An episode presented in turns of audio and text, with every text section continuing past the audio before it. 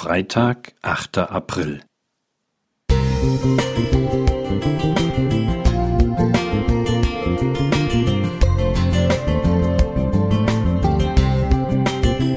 Ein kleiner Lichtblick für den Tag.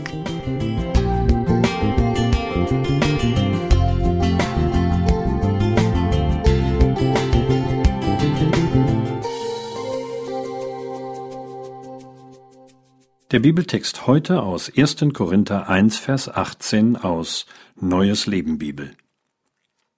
Ich weiß, wie unsinnig die Botschaft vom Kreuz in den Ohren derer klingt, die verloren gehen. Wir aber, die wir gerettet sind, erkennen in dieser Botschaft die Kraft Gottes.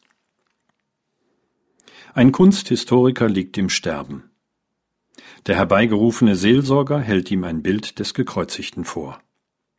Da richtet der Sterbende einen prüfenden Blick auf das Kruzifix und murmelt aus seinem Kissen heraus Elfenbein, Würzburger Arbeit, Zopfstiel von mäßigem Wert und stirbt. Alles richtig, aus dem Blick des Kunsthistorikers. Aber dieses Wissen hilft nicht im Sterben.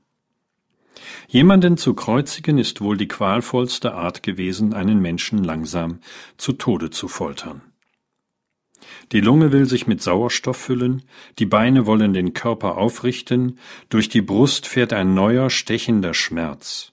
Gesteigert werden die Schmerzen eines Gekreuzigten durch die Hitze, den Durst, den Hunger und die Insekten, die um ihn schwirren, über sein Gesicht krabbeln, zustechen so Markus Spieker in seinem Buch Jesus eine Weltgeschichte aus dem Fontes Verlag. Ich kann gut nachvollziehen, dass diese Botschaft vom Kreuz nicht nur zur Zeit des Paulus, sondern auch heute bei vielen auf Unverständnis stößt. War der Gekreuzigte nur ein Mensch, dann war dies die grausamste Hinrichtung eines Märtyrers unter anderen. Das zu wissen genügt, traurig, aber nicht einzigartig.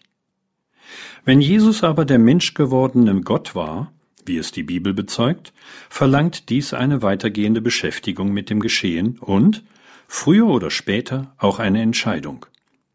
Halte ich an meinem Unverständnis dafür fest, dass Gott so etwas zulässt, oder gebe ich ihm durch sein Wort, die Bibel, eine Chance, mir die tiefere Bedeutung, ja die zentrale Rolle des Kreuzes in der Geschichte der Welt und möglicherweise auch in meinem Leben zu zeigen?